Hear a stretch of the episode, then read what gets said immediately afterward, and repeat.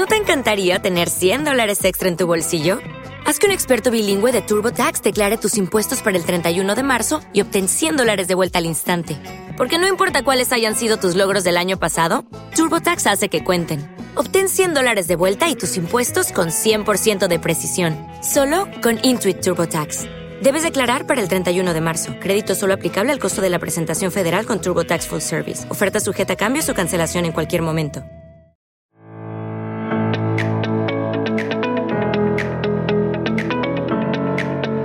Parece mentira. Fake news y periodismo. Con Eduardo Vendala, Vicente Clavero y Fernando Saiz.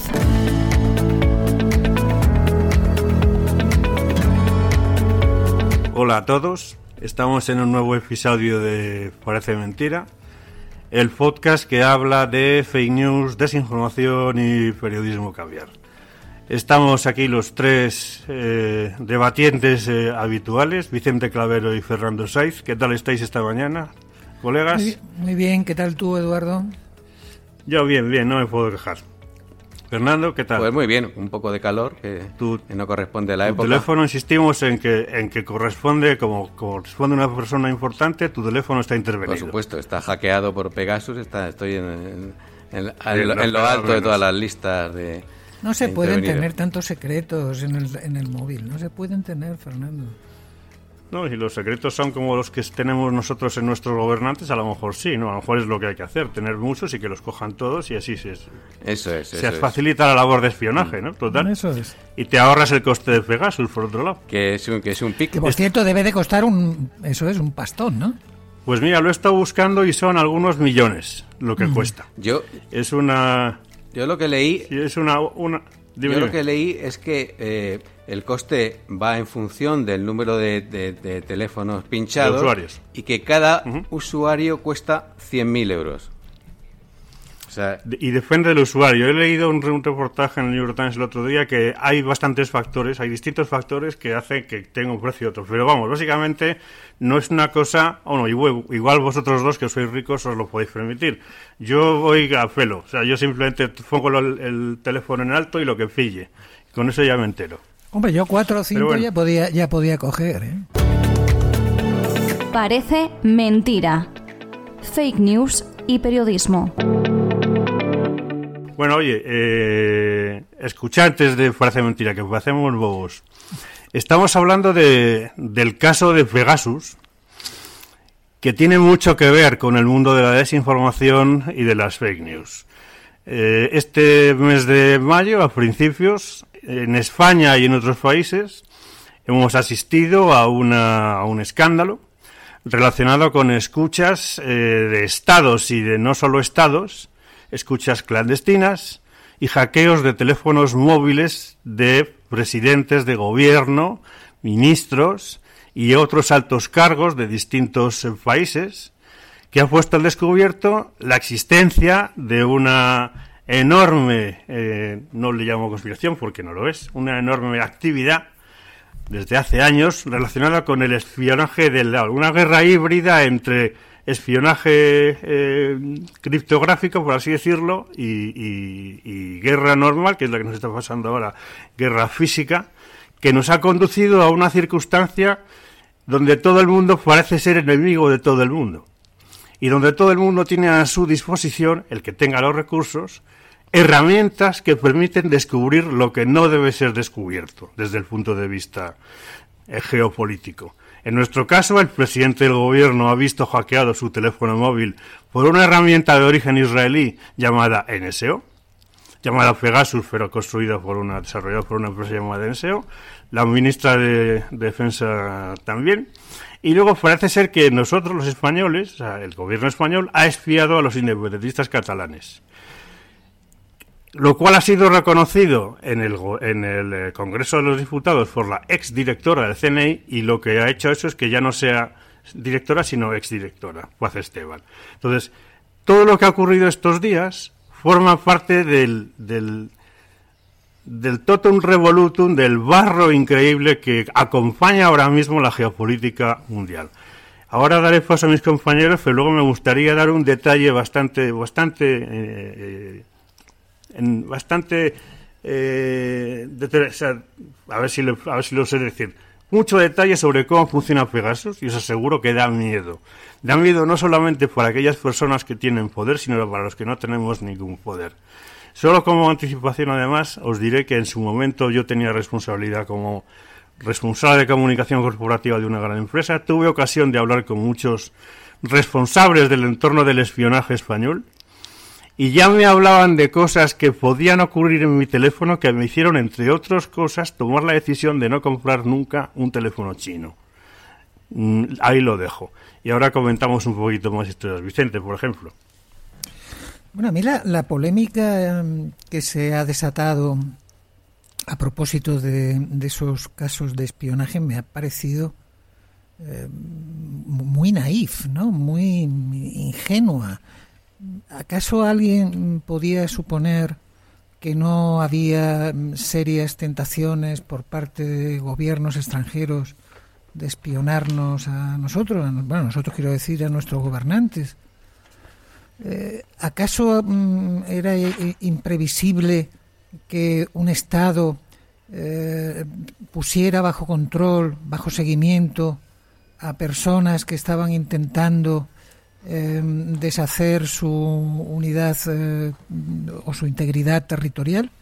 A mí es que me parece que eso es mm, de libro. Pues naturalmente que sí. O sea, y más aún si, como parece en el caso español, ese espionaje a los, a los secesionistas catalanes se ha hecho con autorización judicial. Pues naturalmente que un Estado tiene que eh, tener bajo vigilancia a aquellos que pueden atentar contra sus fundamentos. Faltaría más, ¿no? Cosa distinta es si esas cosas deben salir a la luz. Pero sobre esto también creo que ha habido una ingenuidad pasmosa, ¿no? Esos llamamientos desde algunos ámbitos políticos a que el funcionamiento del CNI debe ser transparente, parece de una ingenuidad pasmosa. Si es que el CNI es un servicio secreto. Y los servicios secretos no se rigen por el principio de transparencia, se rigen por eso, por el principio de discreción. Cosa distinta es el principio de legalidad. Pero en cuanto a lo de transparencia, pedir transparencia en un servicio secreto me parece inaudito.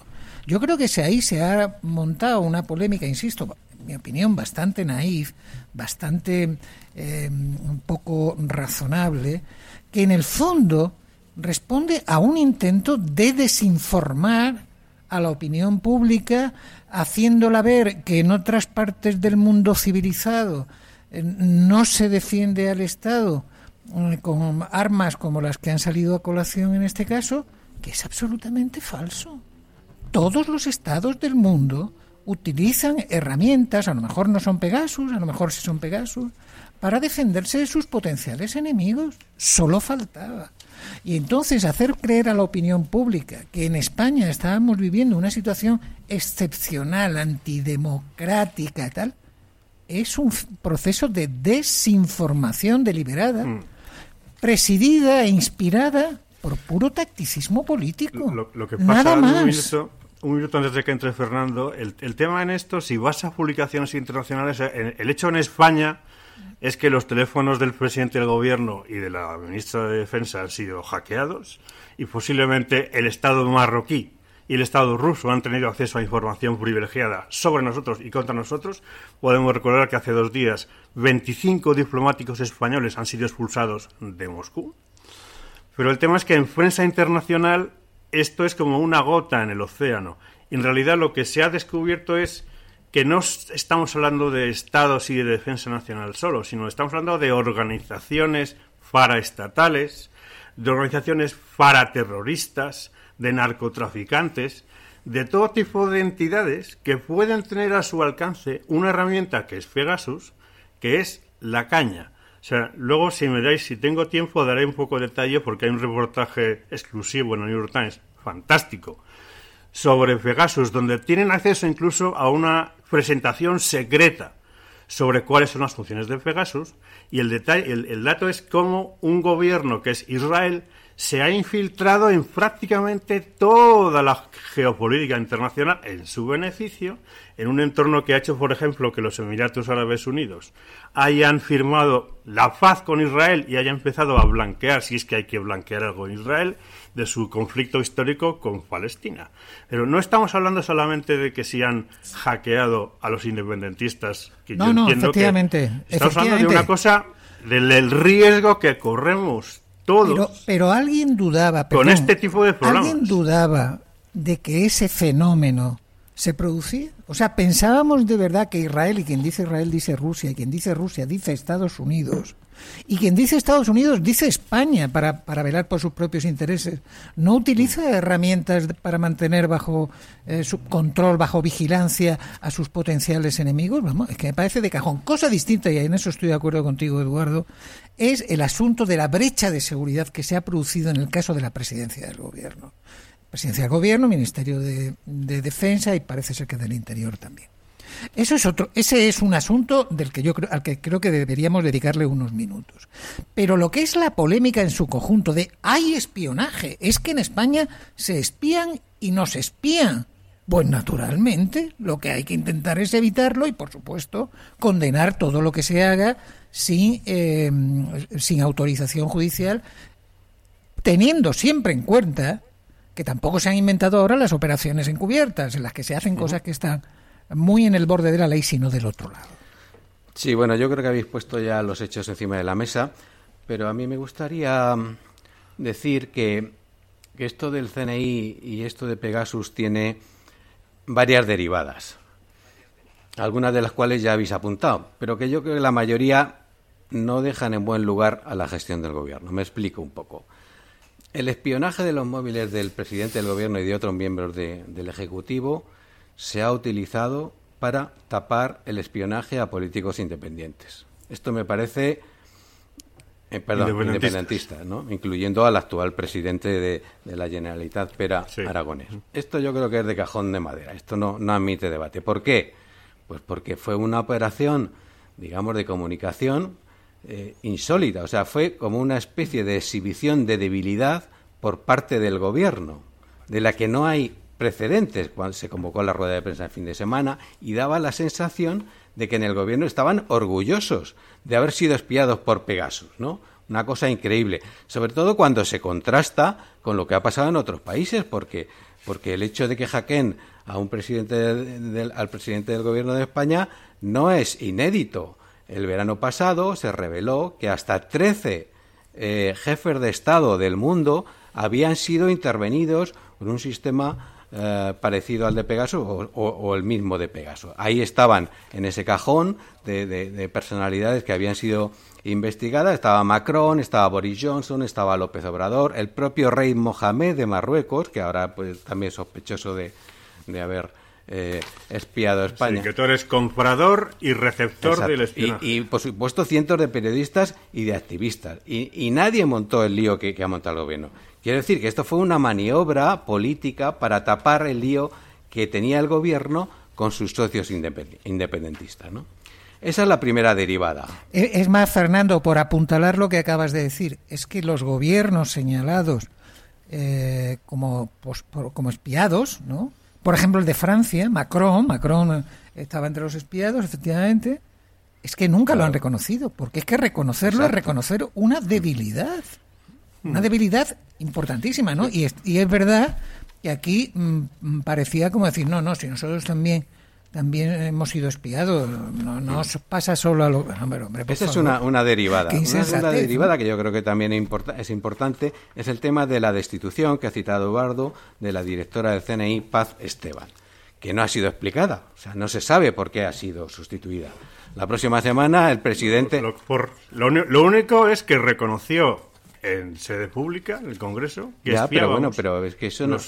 No, no, pero que espirábamos, eh, ella reconoció en sede pública, en el Parlamento, en la Comisión de Secretos Oficiales, reconoció que se había hecho eh, eh, seguimiento, espionaje a varios políticos independentistas con autorización judicial. Claro, claro. Sí, sí. Con autorización judicial. El tema es la diferencia entre cuántas tenían ella dice 20, teóricamente los independentistas, independentistas dicen que son 65. Mm. Sí, pero el gobierno nunca lo ha reconocido. Por lo tanto, está sin justificar la destitución de esa mujer. Eso para mí es evidente. las, explicaciones son. La sospecha es que, como decíamos antes, esto es una cabeza de turco que se le ha servido en bandeja a los independentistas pues para calmar su, su furor por, por haber sido espiado. Y luego está el tema de fondo, al que también habéis aludido, que es eh, si fue legal, que parece que sí, eh, el el espionaje a los independentistas. Si fue ético o incluso si fue políticamente conveniente investigar a, estos señores. ¿no? Yo creo que con esas tres derivadas nos permiten enmarcar el, debate. ¿no? Yo, si me permitís, eh, querría apuntar un poco el funcionamiento de Pegasus, que es una herramienta que nace en Israel hace unos eh, más de 10 años, que se desarrolla como una startup israelí y que luego funciona tan bien que es adoptada por el gobierno israelí de Netanyahu para su comercialización y uso geopolítico comercial en todo el mundo. Entonces, ¿qué es lo que hace esta herramienta? Esta herramienta invade en remoto tanto tu teléfono Android como tu teléfono de Apple, de iOS, y te permite escuchar, tengas lo que tengas en el teléfono como barrera de contraespionaje, en cualquier momento y en cualquier lugar, qué es lo que estás hablando. Permite rastrear y asistir emboscados a videollamadas. Permite copiar toda la lista de contactos y toda la lista de documentos desde la que se acceda a ese teléfono móvil. Permite rastrear también herramientas como WhatsApp. Permite abrir la puerta al, al vídeo del teléfono tuyo. O sea, puedes estar viendo perfectamente qué es lo que está haciendo el presidente del gobierno con un clic de Pegasus. O sea, puedes manejar la cámara, puedes manejar el micrófono, eh, puedes robar contraseñas financieras, puedes eh, husmear en el calendario, puedes acceder a todos los correos electrónicos que tengas en el móvil. O sea, puedes hacerlo absolutamente todo. Y la gracia es que lo haces todo con la, con la conexión wifi. No dejas rastro de que hay un excesivo uso de datos como consecuencia de que estás utilizando el jefe, eh, eh, las redes de móvil normal. O sea, estamos hablando de una herramienta que está siendo utilizada globalmente para lo que estamos hablando aquí, o sea, el espionaje político de gobiernos y también para el espionaje de otro tipo de entidades. Para, se puede utilizar para el bien o para el mal. O sea, México lo utilizó para localizar al Chapo Guzmán. Pero Arabia lo usó para emboscar a Jamal Khashoggi y matarlo en Estambul la misma, el mismo programa, dos usos distintos. Y lo que me ha llamado la atención de esto es que hay distintas entidades eh, alrededor del mundo que están investigando cuál es el alcance del espionaje eh, comercial político que existe ahora en el mundo. Y más o menos hay Constella Intelligence, que es de las empresas más importantes en este campo de la ciberseguridad, tiene un informe hace un par de meses donde eleva al 60%, al 59% en concreto, el acceso libre, libre por programas como Pegasus de las 20 principales empresas del mundo.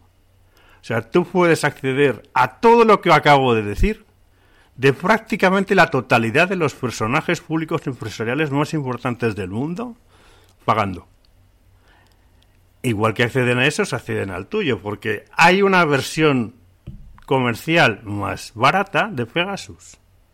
Y se supone que Pegasus ha entrado en una lista negra del gobierno americano de Biden, porque el gobierno anterior de Trump estuvo haciendo pruebas con Pegasus para comprarlo, aunque al final las discrepancias entre agencias dentro de Estados Unidos llevó a no hacerlo, pero el gobierno de Biden lo ha metido en una lista negra por ser el origen de un montón de actividades maliciosas. Y esas actividades maliciosas no solamente pueden afectar a gobiernos, como en este caso, sino a empresarios, como decía Fernando Sainz, a disidentes políticos, a periodistas. Como decíamos al principio, el que no está espiado por Pegasus es que no tiene ninguna relevancia en el mundo. La gran pregunta es si hay antídoto para Pegasus.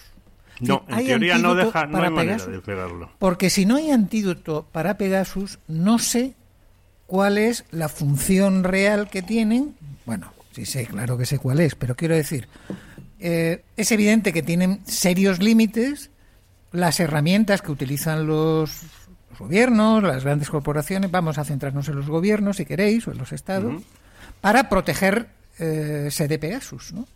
En España tenemos una estructura, en presidencia del gobierno, una estructura cuyo objetivo fundamental es proteger al presidente y al resto del, del gobierno de posibles ataques eh, de este tipo. ¿no? Entonces, si Pegasus no tiene antídoto, si es imposible eh, librarse de un espionaje con, con Pegasus, bueno, eh, eh, ¿qué, estamos? ¿Que están indefensos? ¿Completamente indefensos? ¿Para qué sirve el teléfono que el mismo día que toman posesión reciben del servicio correspondiente de Moncloa el presidente y los ministros encriptado eh, con toda serie de barreras si luego cuando llega la hora de la verdad quien tenga Pegasus puede entrar dentro de de hecho de hecho ahí he estado mirando un poco legislación sobre este tema y efectivamente cuando eres ministro según entras de ministro te dan un teléfono que está encriptado y que teóricamente te protege contra intrusiones.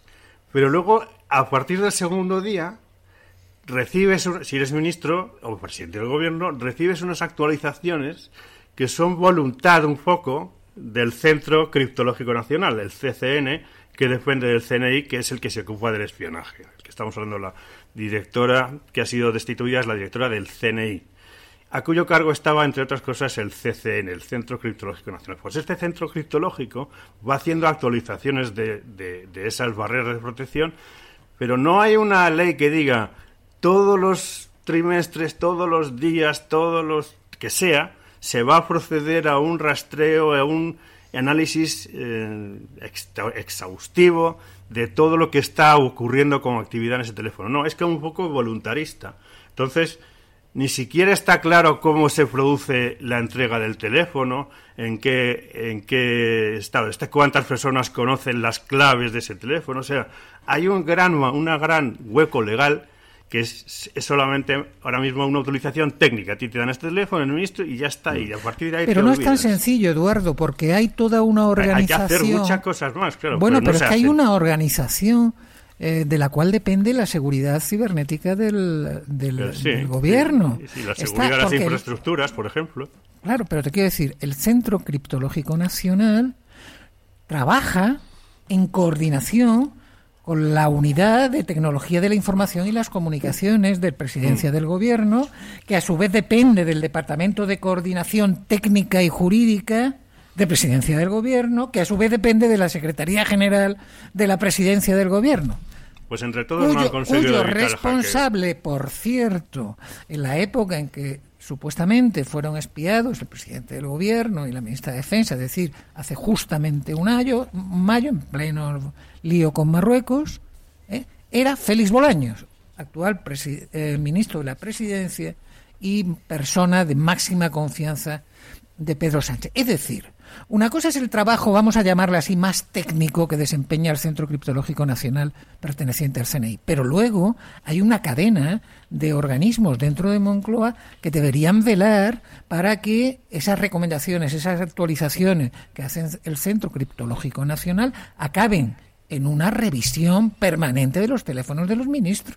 Y si no se hace, debería haber alguna responsabilidad política sobre ese particular. Sin embargo, aquí la única cabeza que ha caído ha sido la de la directora del Centro Nacional de Inteligencia, que no era la responsable de que los ministros tuvieran actualizados sus teléfonos. Sí. Una cabeza yo, yo querría dejar un poco a, un lado el tema de el tema de Pegasus y del tema del CNI y retomar un poco la idea eh, central que ha, que ha esbozado al principio Eduardo y es la conexión entre los servicios de inteligencia de todo el mundo y, las fake news, ¿no? que yo creo que es muy evidente. Pero es curioso porque todas las agencias de espionaje y los servicios de inteligencia presumen de que tienen herramientas para defenderse de la proliferación de fake news, ¿no? Pero ninguna de ellas dice que, ellas, que ellas las promueven, ¿no? Aunque es evidente. Eh, ninguna de estas agencias dice que también desinforman, ¿no? Y que de hecho la desinformación es una parte importante de sus funciones. ¿no? Eh, solo a toro pasado, y si el engaño ha tenido éxito, se admiten este tipo de, campañas de desinformación. Y por hacer un, brevísimo repaso histórico, algunas de las mm, más famosas campañas de desinformación de las agencias de espionaje se produjeron durante la Segunda Guerra Mundial.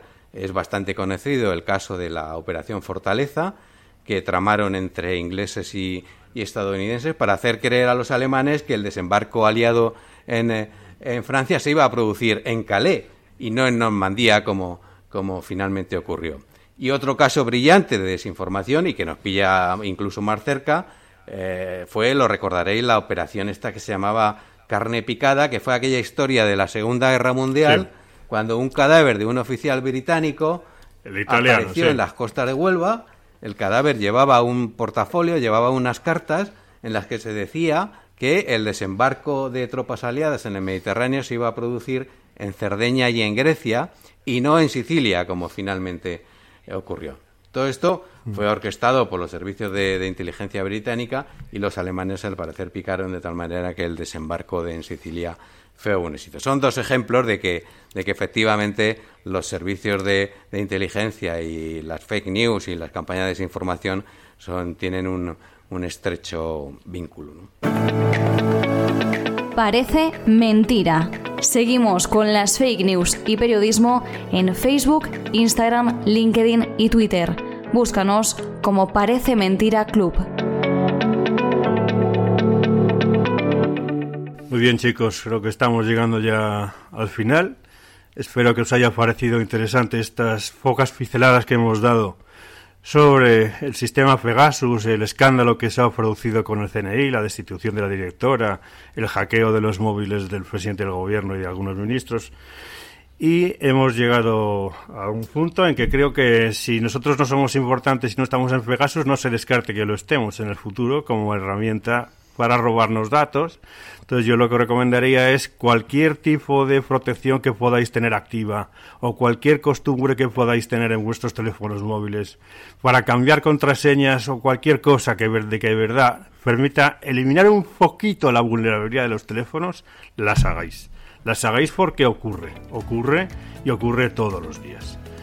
Y con mis agradecimientos también tanto a Vicente como a Fernando como a Rubén y Chema de formato podcast, que has hecho la producción fenomenal como siempre. Nos despedimos hasta, hasta el próximo episodio. Un saludo a todos.